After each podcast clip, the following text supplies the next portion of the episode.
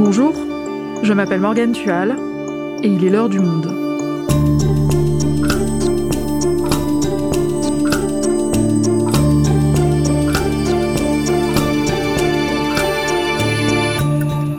Aujourd'hui, après la mort de Michel Fourniret, que va-t-il advenir des enquêtes en cours?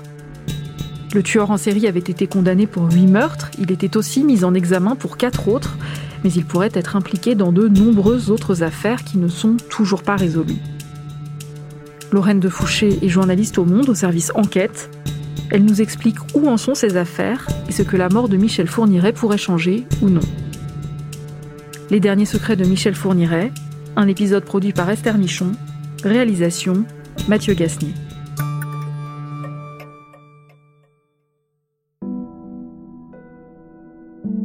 Nous sommes le 10 mai 2021. Le téléphone d'Éric Mouzin n'arrête pas de sonner. Tout le monde essaye de le joindre, car tout le monde a entendu la nouvelle. Le tueur en série Michel Fourniret, emprisonné depuis 2003, est mort, à 79 ans. Michel Fourniret est mort aujourd'hui. Le décès du tueur en série Michel Fourniret, condamné à la perpétuité pour huit meurtres. Le tueur en série Michel Fourniret, placé dans le coma depuis le 28 avril, a été jugé non réanimable. Michel Fourniret, c'est l'homme qui a avoué le meurtre de la fille d'Éric Mouzin. La France entière connaît son nom. Elle s'appelait Estelle, elle avait 9 ans et elle a disparu le 9 janvier 2003. Malgré les aveux du tueur en série, malgré les multiples fouilles, son corps n'a pas été retrouvé. L'affaire n'a jamais été totalement résolue. Quand il apprend la mort de Michel Fourniret, Éric Mouzin ne ressent rien. Pour lui, je cite, c'est juste un être abject qui meurt. Il évoque tout de même une sensation, une sensation de gâchis, des années de perdu, à cause de la lenteur de la justice et de ses failles. Lorraine, on vient d'évoquer la réaction du père d'Estelle Mouzin après la mort de Michel Fourniret. Comment ont réagi les autres familles de victimes? Alors ça dépend un peu de la typologie des familles, c'est-à-dire qu'il y a les familles de victimes euh, qui ont été reconnues donc pleinement victimes euh, par la, cour d'assises de Charleville-Mézières en 2008, euh, qui elles sont vraiment sur un discours de en gros, euh, qu'il aille crever en enfer, euh, euh, c'était un homme abject, c'est tout ce qu'il mérite, bon débarras. Et après, à l'inverse, il y a des familles de victimes où c'est encore en instruction. Donc là, il y a plus d'inquiétude quant au fait qu'on pourra vraiment révéler ce qui s'est passé. Et puis, il y a le, troisième cercle qui sont toutes ces victimes potentielles, c'est-à-dire ces, ces familles de jeunes femmes qui ont disparu dans les années 90. il y a Michel Fourniret comme potentielle explication de la disparition de leur enfant, mais c'est pas sûr non plus. Et elle, en fait, ça, rajoute encore une, forme d'inquiétude euh, autour de ce mystère qui, qui sera jamais percé. Alors, on va revenir justement sur ces affaires non résolues. Mais avant ça, est-ce que déjà tu pourrais nous rappeler brièvement qui est Michel Fourniret et ce qu'il a fait, ce dont on est sûr? Michel Fourniret, donc c'est euh, ce que le spécialiste euh, considère comme étant potentiellement l'un des plus grands tueurs en série européens. Le mode opératoire de, de Michel Fourniret, c'est euh, de, de, chasser des jeunes femmes, de les enlever, de les attacher, de les violer et ensuite de les tuer pour pas qu'elles puissent le dénoncer quand on regarde son parcours, il y a très tôt euh, des marqueurs de euh, prédation sexuelle. C'est-à-dire que déjà, euh, dans, ses années adolescentes, il va commettre des agressions, tout ça. Et en fait, au fur et à mesure, il va un petit peu se, se, radicaliser, commettre de plus en plus de faits. Il y a une série d'agressions sexuelles qui va et de viols qui va le, le conduire en prison dans les années 80. il fait quelques années de prison. Là-bas, il rencontre Monique Olivier et à sa sortie de prison, avec Monique Olivier, avec qui il va se mettre en couple, il va basculer dans le passage à l'acte meurtrier euh, et commettre euh, un certain nombre de meurtres, dont la série meurtrière sera interrompue en 2003. Alors qu'est-ce qui se passe en 2003 précisément? Alors en 2003, Michel Fourniret est au volant de son fourgon, il est en chasse comme il le dit à chaque fois. Euh, il va tenter d'enlever euh, une adolescente qui elle va réussir à s'échapper et qui va euh, croiser le chemin d'une autostoppeuse qui va la qui va la la, la, la, sauver puisque c'est qui s'est passé et elles vont aller au commissariat, elles ont euh, noté la plaque d'immatriculation donc elles vont réussir à, dénoncer euh, Fourniret qui va être arrêté par la police belge et pendant un an lui et et, sa compagne Monique Olivier vont être interrogés des centaines d'heures par la police belge. Le dernier jour où c'était encore possible pour la police d'interroger Monique Olivier, elle va craquer et elle va livrer un certain nombre de, de noms de victimes de Michel Fourniret. C'est peut-être le visage d'un nouveau tueur en série que la Belgique vient de découvrir aujourd'hui. Michel Fourniret, 62 ans, un Français arrêté il y a tout juste un an après l'enlèvement raté d'une fillette. Un délinquant sexuel déjà condamné, dénoncé cette semaine par sa femme, elle l'accuse de neuf meurtres, il en reconnaît six pour l'instant. Tous ces meurtres vont être envoyés devant la cour d'assises de Charleville-Mézières. Ça va être un énorme procès, euh, spectacle retentissant qui va tenir la presse en haleine pendant des mois. Et à l'issue de ce grand procès, il va être condamné à la perpétuité en 2008. Donc ça, c'est pour les affaires où il a été reconnu coupable, mais tu parlais tout à l'heure d'autres affaires qui, elles, sont toujours en cours d'instruction. Voilà, ce qu'il faut savoir pour s'y retrouver dans cette affaire qui est quand même euh, très compliquée, c'est qu'il y a un peu un fonctionnement en cercle. C'est-à-dire qu'il y a le premier cercle qui sont donc les victimes officielles condamnées, donc qui sont celles de 2008, et il y a un deuxième cercle qui est le cercle des mises en examen, dans lequel il y a quatre euh, victimes. Euh, et ça, c'était les enquêtes qui étaient en cours et qui vont continuer. Et il y a le troisième cercle, qui est le cercle des victimes potentielles de Michel Fourniret. Ils ont retrouvé des traces d'ADN inconnues dans les affaires de Michel Fourniret. En tout, il y en a une vingtaine, ce qui est quand même beaucoup quand on sait que Michel Fourniret et euh, Monique Olivier ne voyaient personne. Je veux dire, ils n'avaient pas d'amis, tout ça. Donc, à qui appartiennent euh, ces ADN inconnus Et les enquêteurs, et ça fait déjà depuis depuis quelques mois que ces, ces travaux d'expertise ADN sont lancés, ils essayent de faire matcher, comme on dit dans le jargon, les ADN inconnus euh, présents sur les effets euh, de Michel Fourniret avec les ADN de personnes euh, disparues dans les années 90 ou potentiellement ça pourrait être une piste d'explication aux disparitions de ces jeunes femmes.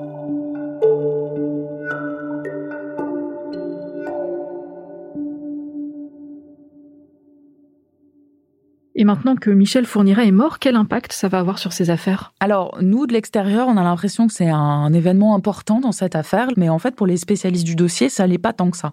Parce que ce qu'il faut savoir, c'est que euh, ça fait quand même quelques temps qu'il est malade, et que, euh, ce que disent par exemple les avocats, il y a eu un peu une course en contre-la-montre entre la juge d'instruction, donc euh, Madame Kéris, qui a récupéré le dossier et qui a vraiment essayé de, pousser l'instruction plus loin possible, et par rapport à, au progrès de l'enquête, il y avait en face les capacités mentales de, Michel Fourniret qui se dégradait de plus en plus, à tel point que la dernière fois que, euh, euh, par exemple, les, avocats de la famille Mouzin l'ont vu vivant, ils décrivent quelqu'un qui, ressemble un peu à un vieil homme, euh, qui est un peu aux fraises, qui, mélange tout. Alors lui qui a été si méticuleux, il sait plus trop où il habite et ça devient compliqué d'enquêter avec lui. Donc en fait, ça fait quand même quelques temps que les gens qui sont vraiment dans le réacteur nucléaire de l'enquête sont conscients qu'il il va falloir en fait faire sans lui. Avec le décès de Michel Fourniret, d'un point de vue euh, judiciaire, ça va impliquer une extinction de l'action publique, puisqu'on peut euh, pas, pas poursuivre un mort, euh, c'est normal en droit pénal. Mais en revanche, il reste quand même un petit peu le, lieutenant de Michel Fourniret dans, tous ses agissements, qui est son ex-épouse, Monique Olivier. Est-ce qu'on peut s'attendre de sa part à de nouvelles révélations? Alors, ce qu'il faut savoir, donc, c'est que euh, Monique Olivier, c'est un peu le, elle qui porte à chaque fois les points de bascule de l'affaire. C'est-à-dire que en 2003, euh, ils sont interpellés pour une tentative d'enlèvement. Lui, il bouge pas, il dit rien. C'est elle qui, un an après, après des heures, des heures et des heures de, de, garde à vue par la police belge, c'est elle qui craque et qui donne les noms. Euh, sur l'affaire Estelle Mouzin, c'est elle aussi qui va se confier à sa co-détenue et qui va dire que oui, euh, euh, Michel Fourniret a, a, joué un rôle dans l'affaire Estelle Mouzin. Donc c'est souvent elle en fait qui, qui permet de faire progresser l'enquête. Donc bien sûr que les enquêteurs comptent sur elle pour comprendre ce qui s'est passé pour les autres victimes, pour réussir à documenter le parcours criminel de, de, de Michel Fourniret. Donc oui, tout repose un peu sur elle maintenant.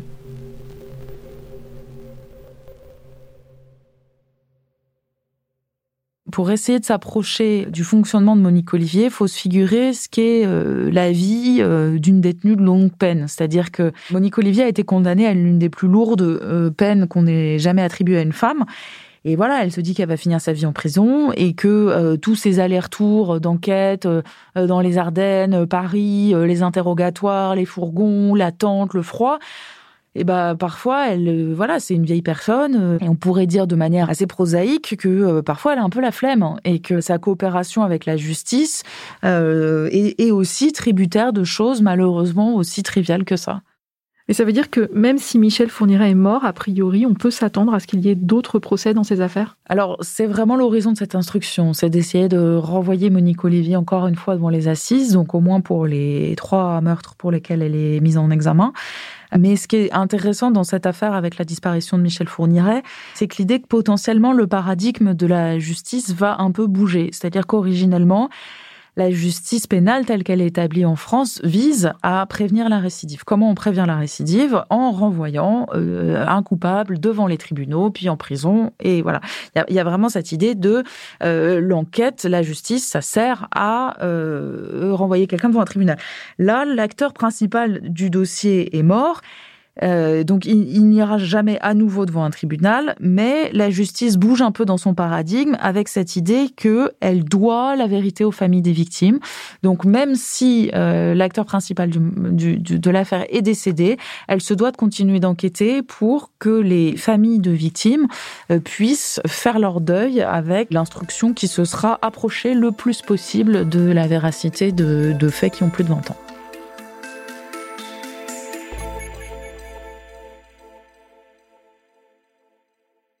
Donc on a évoqué avec toi les affaires pour lesquelles Michel Fourniret a été placé en examen.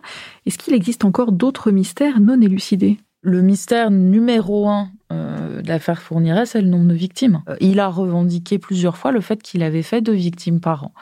Euh, mais quand on regarde sa chronologie meurtrière, il y a à peu près deux victimes par an de 87 à environ 2000. Il y a dix ans de ce que les spécialistes appellent la période blanche. Et après, euh, donc début des années 2000, il reprend à peu près donc à la, fréquence criminelle qu'on lui a connue. Donc c'est vraiment l'interrogation numéro un de cette affaire, c'est qu'est-ce qu'il a fait pendant ces dix ans, sachant qu'il n'était pas en prison, qu'il n'était pas malade, qu'il n'était pas à l'autre bout de la planète. Donc la justification à cette période blanche, c'est qu'en fait, on n'aurait tout simplement pas trouvé les, les, encore les victimes. Mais d'ailleurs, qu'est-ce qui explique que certains corps de femmes tués par Michel Fourniret n'ont toujours pas été retrouvés, malgré parfois des aveux? Parce que euh, il aimait bien dissimuler ses victimes, c'est-à-dire que euh, a euh, historiquement enterré ses victimes dans des puits, dans des cours d'eau, dans des sous-bois, et que jusque-là retrouver les corps, ça a toujours été très compliqué. Et faire miroiter à la justice et à la police euh, le, fait de retrouver les corps, c'était presque un jeu pour lui. C'est-à-dire qu'il était incarcéré depuis 2003, donc il pouvait plus tuer, mais il pouvait encore balader tout le monde. Et ça donnait lieu à des scènes assez spectaculaires où on avait euh, des gendarmes, des magistrats, des pelleteuses, des pompiers, des plongeurs. Et donc ça faisait quand même parfois des, troupes d'une cinquantaine de personnes qui se promenaient euh, dans toutes les Ardennes ou dans toute la Bourgogne, à creuser dans tous les sens. Et lui, ça l'amusait beaucoup de dire ah mais il y avait de l'eau, ah mais c'était un puits, ah mais je me souviens c'était au-dessus d'un pont. Et donc à chaque fois tout le monde se promenait dans tous les sens. Et on, pourrait sans, faire de mauvaise euh, analyse euh, psychologique.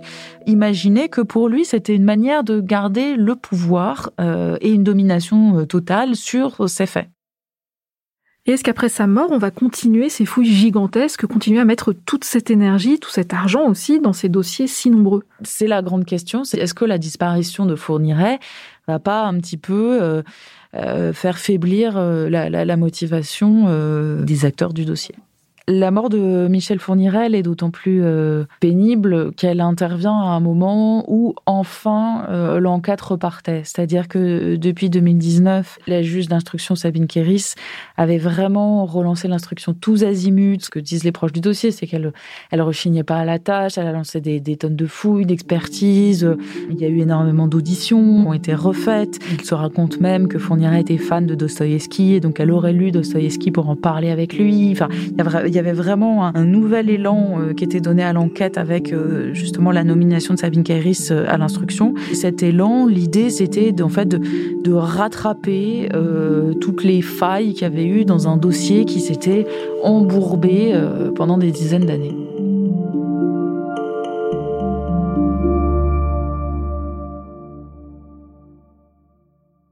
Tu parles de failles judiciaires dans l'affaire Fourniret. Est-ce que tu aurais des exemples? Quand on reprend chacune des victimes de, de Fourniret, à chaque fois, on retrouve des alertes négligées. La première victime, par exemple, sa disparition est signalée et l'enquête est très faible. Il y a 11 pages de dossier d'enquête, ce qui n'est rien du tout pour la, disparition d'une personne. La deuxième victime, elle vivait dans un foyer les femmes avec qui elle vivait avaient aussi été agressées par quelqu'un qui ressemblait à Michel Fourniret et elles ont euh, jamais été entendues. Et, ça continue toujours comme ça, de témoignages négligés qu'on retrouvera après. Il y, a, aussi des histoires de fichiers qui vont être mal gérés sur une des victimes qui est retrouvée vraiment en lisière du château de, Michel Fourniret. Donc on est, vraiment tout proche. Euh, L'enquêteur le, euh, va euh, aller dans le fichier police où Michel fournira très peu de condamnations, donc il va se dire c'est pas lui, mais il va pas aller euh, dans le fichier gendarmerie où à l'inverse il a sa rafale de condamnations pour agression sexuelle qui l'ont emmené en prison en 87. Donc on se rend compte à chaque étape meurtrière, il y a des traces euh, qui sont pas appréhendées assez bien comme étant des traces et où l'enquête est un peu indigente et, donne a posteriori aux policiers l'impression, oui, de choses qui ont été ratées. Et comment est-ce qu'on les explique a posteriori, ces négligences? Alors, elles sont de, de, plusieurs types. Il y a plusieurs moyens de les lire. C'est-à-dire que il y a d'abord des négligences qu'on pourrait qualifier de fonctionnelles, c'est-à-dire que ça, ça, dit des choses sur les difficultés de la justice, même à penser euh, le phénomène des tueurs en série. Pour beaucoup de magistrats, d'enquêteurs, c'était un phénomène américain. Euh, en France, non, il n'y en avait pas. Que sur 100 meurtres, 95 sont commis par des proches, donc la probabilité d'un tueur en série est très faible. il y avait aussi tout un problème lié au cloisonnement euh, des juridictions qui fait que dès qu'on a un meurtrier qui est un petit peu itinérant, comme les parquets communiquent mal entre eux, et eh ben, il y a des informations qui se perdent. Si vous demandez à un procureur la liste euh, des personnes disparues de son ressort, il va pas forcément être capable de vous la donner. Donc il y a tout un tas de dysfonctionnements euh, structurels de l'institution judiciaire qui peuvent être une partie des explications de ces failles. Et l'autre partie, elle s'expliquerait comment? Alors on peut euh, réfléchir à ce qui n'a pas, à mon sens, encore été complètement fait, c'est une lecture sociétale de l'affaire Fourniret. Maître Corinne Herman, donc, est l'avocate de la famille Mouzin et qui suit le dossier depuis, depuis très longtemps, elle pense qu'il y a euh, une corrélation en fait avec le genre, avec cette idée que quand une femme disparaît, ben, on peut facilement dire que qu'elle est dépressive, qu'elle s'est suicidée, ou qu'elle est partie rejoindre son amant, ou qu'elle était un petit peu de mauvaise vie. Donc, euh, il n'y a clairement pas à l'époque euh, des faits commis par Fourniret une vraie volonté euh, de considérer ces disparitions de femmes comme un problème de société. Pour continuer sur cette idée de réfléchir à l'affaire fournirait sous le prisme de la violence de genre, c'est de poser la question de est-ce que le, terme de féminicide est opérant? La définition d'un féminicide, c'est mourir parce qu'on est une femme, c'est mourir à cause de son identité de genre. Et qu'en fait, techniquement, les victimes de l'affaire Fourniret euh, meurent parce qu'elles sont des femmes. Elles sont victimes de sa prédation sexuelle. Et il a une prédation sexuelle pour les femmes. Donc il y, a, vraiment quelque chose qui se joue autour de la violence de genre. Dans le sens commun, euh, le féminicide il y a le féminicide conjugal, donc qui est le mari qui tue sa femme au sein d'un couple, mais il y a aussi le féminicide euh, extra-conjugal, où c'est ce qu'on va euh, qualifier de un petit peu de crime de rôdeur, c'est les joggeuses euh, qui meurent, disparaissent, c'est les, les viols plus meurtres, où là, il y a un, motif de prédation sexuelle au meurtre, et d'un point de vue sociétal, comme ces femmes meurent parce qu'elles sont femmes, puisqu'elle meurt victime de, de, prédation sexuelle, le terme féminicide, moi, je le trouve intéressant à questionner. Tu dis qu'on n'a pas encore fait la lecture sociétale de l'affaire Fourniret. Est-ce qu'au-delà de la question des féminicides, il y a d'autres choses à explorer? Oui, je pense que cette lecture sociétale, elle est, elle est nécessaire. Et interroger ce que l'affaire euh, fournirait dit de nous en tant que société et de notre capacité à détecter et interrompre la course de criminels de ce niveau-là, euh, pour moi, ce sont des leçons assez fondamentales et que, à mon sens, jusque-là, on est peut-être un peu trop resté sur une lecture un petit peu psychologisante et fait diversière de l'affaire. Quand on lit les articles de l'époque, c'est énormément des articles de, donc un petit peu de, de, de, psychologie romancée, et puis il y a tout le travail sur le, le vocabulaire est intéressant à, à, à penser, c'est-à-dire que quand on regarde les titres, bah il y a son surnom qui revient tout le temps, l'ogre des Ardennes. Alors ça, voilà, ça c'est vraiment le, le, le, monstre par excellence. Michel Fourniret, l'ogre des Ardennes. L'ogre des Ardennes est mort Vous savez qu'on l'a appelé l'ogre des Ardennes. Il organisait des épopées macabres avec sa femme, Monique Olivier, qui était chargée de lui ramener de jeunes vierges. Puis même eux deux, on parle de, leur couple comme les amants diaboliques, euh, le pacte criminel. Enfin, c'est tout un vocabulaire qui est donc non seulement très sensationnaliste et qui par ailleurs est très psychologisant, mais qui, je pense, participe à la construction d'un monstre et, qui, en fait, nous déresponsabilise en tant que société de l'émergence de quelqu'un comme ça euh, au sein de, notre communauté. C'est-à-dire que bien sûr que Fourniret avait des capacités criminelles beaucoup plus élevées que la moyenne, mais derrière lui, ses capacités criminelles, il y a aussi notre responsabilité collective de la, non seulement de la production de quelqu'un comme ça, et surtout de notre incapacité à l'avoir détecté plus tôt et qu'il ait pu commettre autant de meurtres pendant autant Merci Lorraine. Merci Morgane.